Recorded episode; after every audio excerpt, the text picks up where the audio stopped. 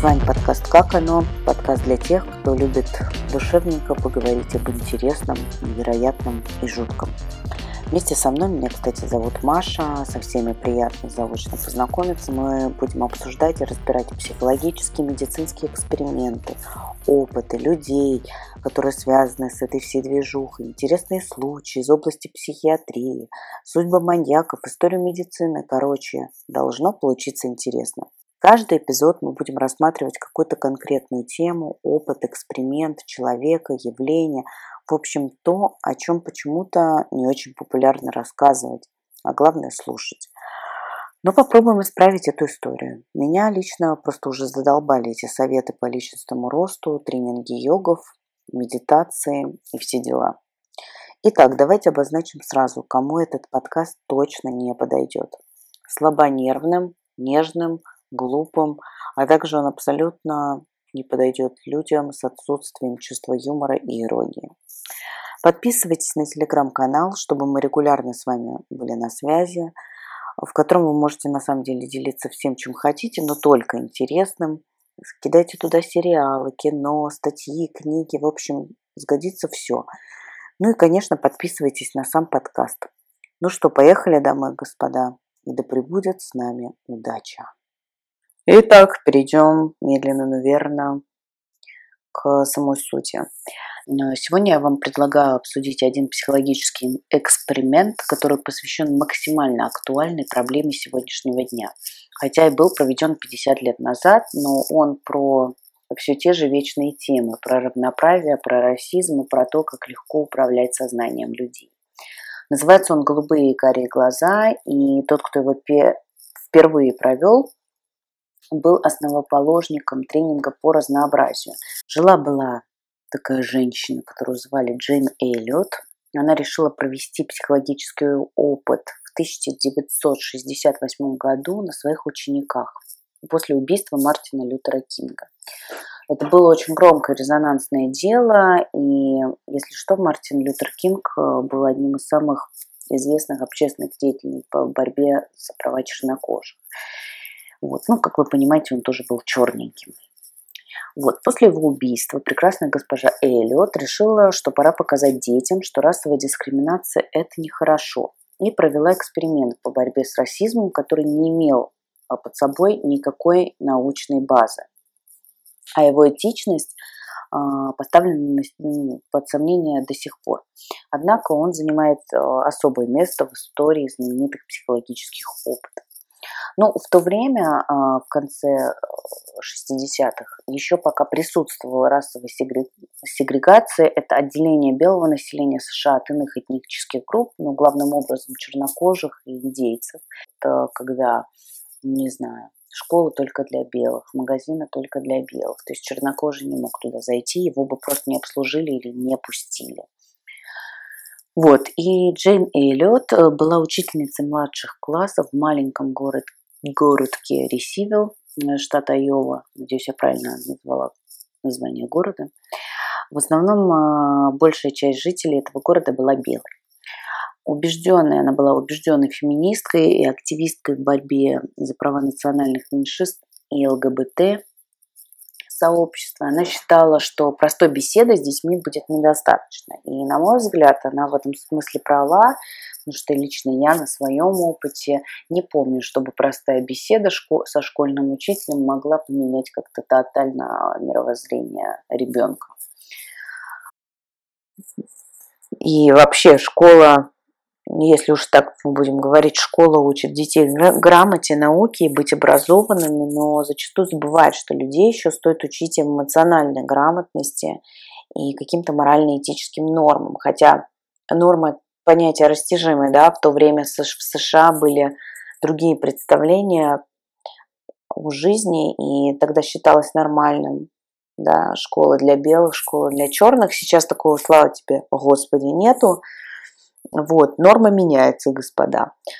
Ну, не суть. Человек может научиться считать, читать и грамотно писать, но если у него на лицо все признаки эмоциональной, так скажем, безграмотности, и он не знает каких-то простых правил в коммуникации и общении с людьми, то в целом смысла в образовании нет. Ну, потому что ты можешь быть умным, но нахрен на голову отшибленным, и это тебе умение решать интеграл, ну, вряд ли в жизни как-то может пригодиться. Да, и без умения коммуницировать я к этому. Грамотному человеку, который умеет контролировать свой поток сознания, все-таки попроще в жизни и в дальнейшем а, гораздо они лучше адаптируются к обстоятельствам, более гибкие, успешные как в личной сфере, так и в профессиональной. Вот. А эмоциональная безграмотность, наоборот, да, приводит достаточно часто и к конфликтам между людьми в обществе в том числе. Короче, не суть. Джин решила провести эксперимент, чтобы продемонстрировать детям, что такое предрассудки и дискриминация.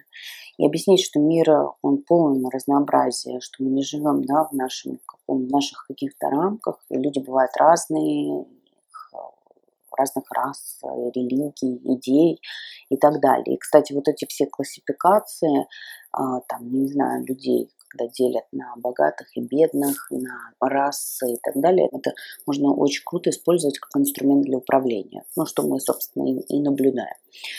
Для опыта она разделила всех детей в классе на обладателей голубых и карих глаз, э, потому что она была в школе, преподавала в школе для белых, соответственно, на черных и белых разделить не могла.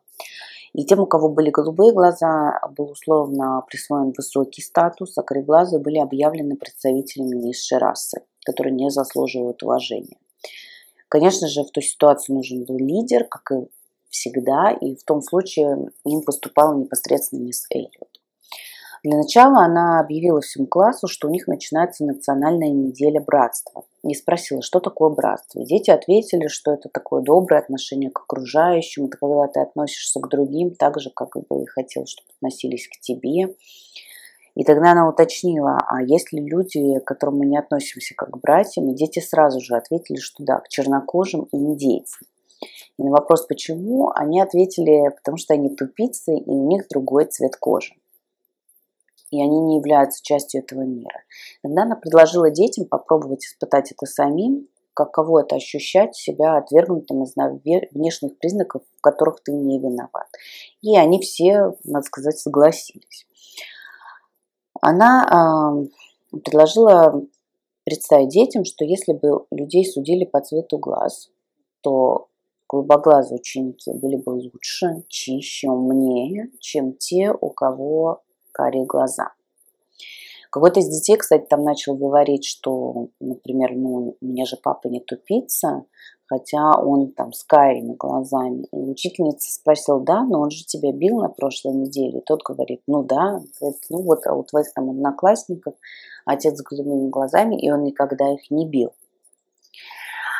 А, и статус голубоглазых давал им определенные привилегии. Да? К примеру, они могли получить в столовой вторую порцию еды, что не позволялось кореглазым одноклассникам. Голубоглазым разрешалось играть в новом там, спортивном зале, на площадке, и перемена у них увеличилась на 5 минут.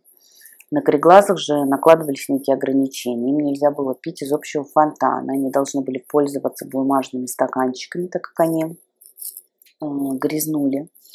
А, их перемен заканчивалась на 5 минут раньше, чем у их а, одноклассников, которые обладали голубыми глазами. Они не могли играть в новом там, спортивном зале вместе с голубоглазыми детьми, так как были не так хороши, не так спортивны. И все кореглазые дети обязаны были носить специальный черный воротничок, который был виден издалека и э, который не позволял усомниться в статусе. Э, вот. И, ну и кроме того, учительница то и дело подчеркивала, что кореглазые дети глупее, хуже голубоглазых, постоянно доставляют проблемы. И это было достаточно убедительно, потому что она все-таки была неким авторитетом для детей, и дети ей поверили. И что вы думаете? Оказалось, ну, что в таком привилегированном положении голубоглазые дети тут же начали вести себя высокомерно по отношению к кореглазым демонстрировали а, доминантное поведение. Даже оскорбляли одноклассников и применяли к ним различные физические воздействия. И Эллиот писал, что детям понадобилось всего 15 минут, чтобы превратиться, цитата, из разумных хороших детей в мерзких злобных шовинистов. Дети адаптировались к новым ролям, как к лучшим, так и к худшим, и у них сразу же появилось дискриминирующее поведение. Представители превосходящей да, там расы, они даже начали, ну, то есть э, употреблять термин кореглазых очень пренебрежительно. То есть это уже считалось оскорблением. Да? И когда она спросила у кореглазых учеников, а что плохого, что вас называют кореглазыми, они ответили, это означает, что мы глупые, мы грязные. И это все равно, что назвать э, чернокожего негра. И Эллиот говорил, что милые, добрые, которые там раньше готовы к сотрудничеству подопечных, два счета да, превратились в мерзких расистов. И худшие ученики тоже изменились. Они стали застенчивыми, подобострастными, начали хуже справляться с тестами. И во время перемен держались обособленно. Дети, которые были еще вчера а, кореглазные, которые были лидерами, которые были типа такие массовики-затейники, сразу стали ну, вести себя угнетенно. Вот. Кроме того, еще отметили э, такое интересное последствие, как успеваемость. Успеваемость изменилась как у голубоглазых, она значительно улучшилась, и это подтверждают собранные там, статистически значимые данные. И примерно настолько же ухудшилась успеваемость кореглазых ребят. Ну и сами дети утверждали, что учились лучше, потому что были избранными, и хуже, потому что были изгоями. Ну, логически это, конечно, несложно объяснить. И угнетенные школьники у доски терялись, нервничали, многие пребывали в сильном стрессе, который мешал эффективно усваивать а, знания. Эксперимент длился два дня, и на следующий день Эллиот решила продолжить эксперимент, но уже поменять группы местами. Она объявила, что ошиблась, и на самом деле кореглазые дети умнее, чище, лучше, чем голубоглазые. И кроме того, она обосновала превосходство кореглазых действием пигмента меланина, который якобы делает их умнее. Теперь голубоглазые дети оказались в угнетенном положении, ну и она думала, что кореглазые ребята, которые еще вчера там были на месте голубоглазых, то есть униженными, оскорбленными, будут как-то ну, по себя вести и более снисходительными. Но нет, она отмечает, что дети не захотели вообще проявлять милосердие, отплатили голубоглазой группе той же самой монетой. Надо сказать, ее эксперимент вызвал широкий общественный резонанс. В 1970 году ей заинтересовалась пресса, она была приглашена на телевидение, выступила там вечернем шоу, и потом об этом опыте журналистом Уильямом Питерсоном был снят документальный фильм «Глаз бури». А, он присутствовал на всех уроках и отмечает, говорит, ну, что предполагал, что как-то будут стесняться незнакомого человека дети, но нет. Все вели себя очень естественно, поэтому эксперимент удалось заснять таким, какой он, собственно, есть. Фильм был показан по каналу ABC. Отклик был, естественно, неоднозначным, и были те, кто поддерживали Джейн в ее инициативе, но также она и получила множество возмущенных отзывов, вида типа, как вы смеете там, поступать так с белыми детьми. Безусловно, ее опыт проблему, глобальную проблему расизма не решил, но тем не менее некие плоды он дал. И дети, которые участвовали в эксперименте, позже признали, что он совершенно полностью перевернул их, их сознание. И больше они никогда в жизни ну, не считали привлекательным идеей расизма. В конце эксперимента они были действительно очень взволнованные, плакали и обнимали друг друга и безоговорочно, естественно, согласились с тем, что о людях нельзя судить по внешнему виду. И э, они это отмечали как после эксперимента, так и 15 лет спустя, когда они собрались, ну, у них был выпускной, там, э, господи, собрав встреча выпускников, они встретились в том же самом классе э, с Джейн Эллиот и посмотрели этот фильм и подтвердили, что этот, фи, этот эксперимент повлиял на их представление о дискриминации. И надо сказать, это очень круто, потому что она проводила этот эксперимент много лет. Я думаю, что до момента, пока когда не начало, не начало общество меняться в целом, а, но если удалось поменять э, хотя бы там, не знаю, 20 человек мировоззрение по поводу расизма и в целом дискриминации там, за внешние признаки, это уже большая удача. потому что в дальнейшем дети уже транслировали вот свои идеи своим детям, да, и, и так далее. Короче, круто, Джейн Эллиот, респект. А, научные исследования эксперимента Эллиот показали, что ее метод действительно умеренно снижает предубеждение, но его этичность, она под большим вопросом. Нет однозначного ответа, не превышает ли психологический ущерб от эксперимента а, его полезный эффект. По результатам исследования 1990 года университет Мердока в США не включил э, метод голубых карих глаз в список успешных стратегий противостояния расизму. Критика метода Джейна, она заключалась э, в ее хоть и неявном, но все же подстрекательстве к унижению привилегированными группами аутсайдеров. И что она, ну так скажем, прививает белым людям чувство вины за свое происхождение. Несмотря на критику в свой адрес, она продолжила свою деятельность как активистка и как педагог, и позже стала вести корпоративные тренинги. А, вроде я где-то прочитала, что за один тренинг она брала порядка 6 тысяч долларов, это очень большие деньги. Ее приглашали многие компании, которые хотели вот развить толерантность среди белых сотрудников, представителям других рас.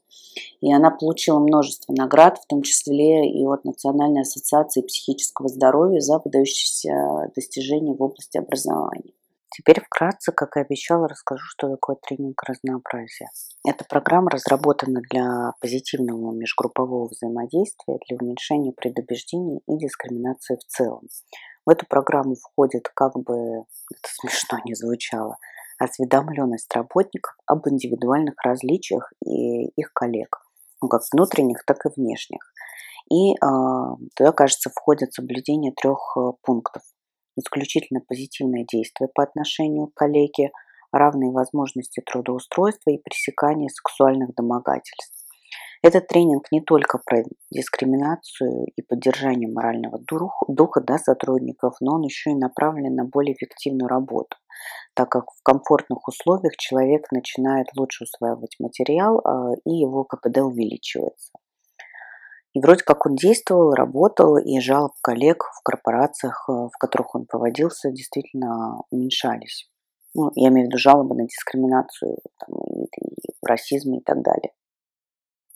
Но если мы подытожим, слушайте, мне кажется, что этот эксперимент «Голубые горе глаза», он не только про расизм и дискриминацию, он еще про то, как просто убедить кого-то в чем-то, особенно если у тебя есть авторитет да, в этой группе.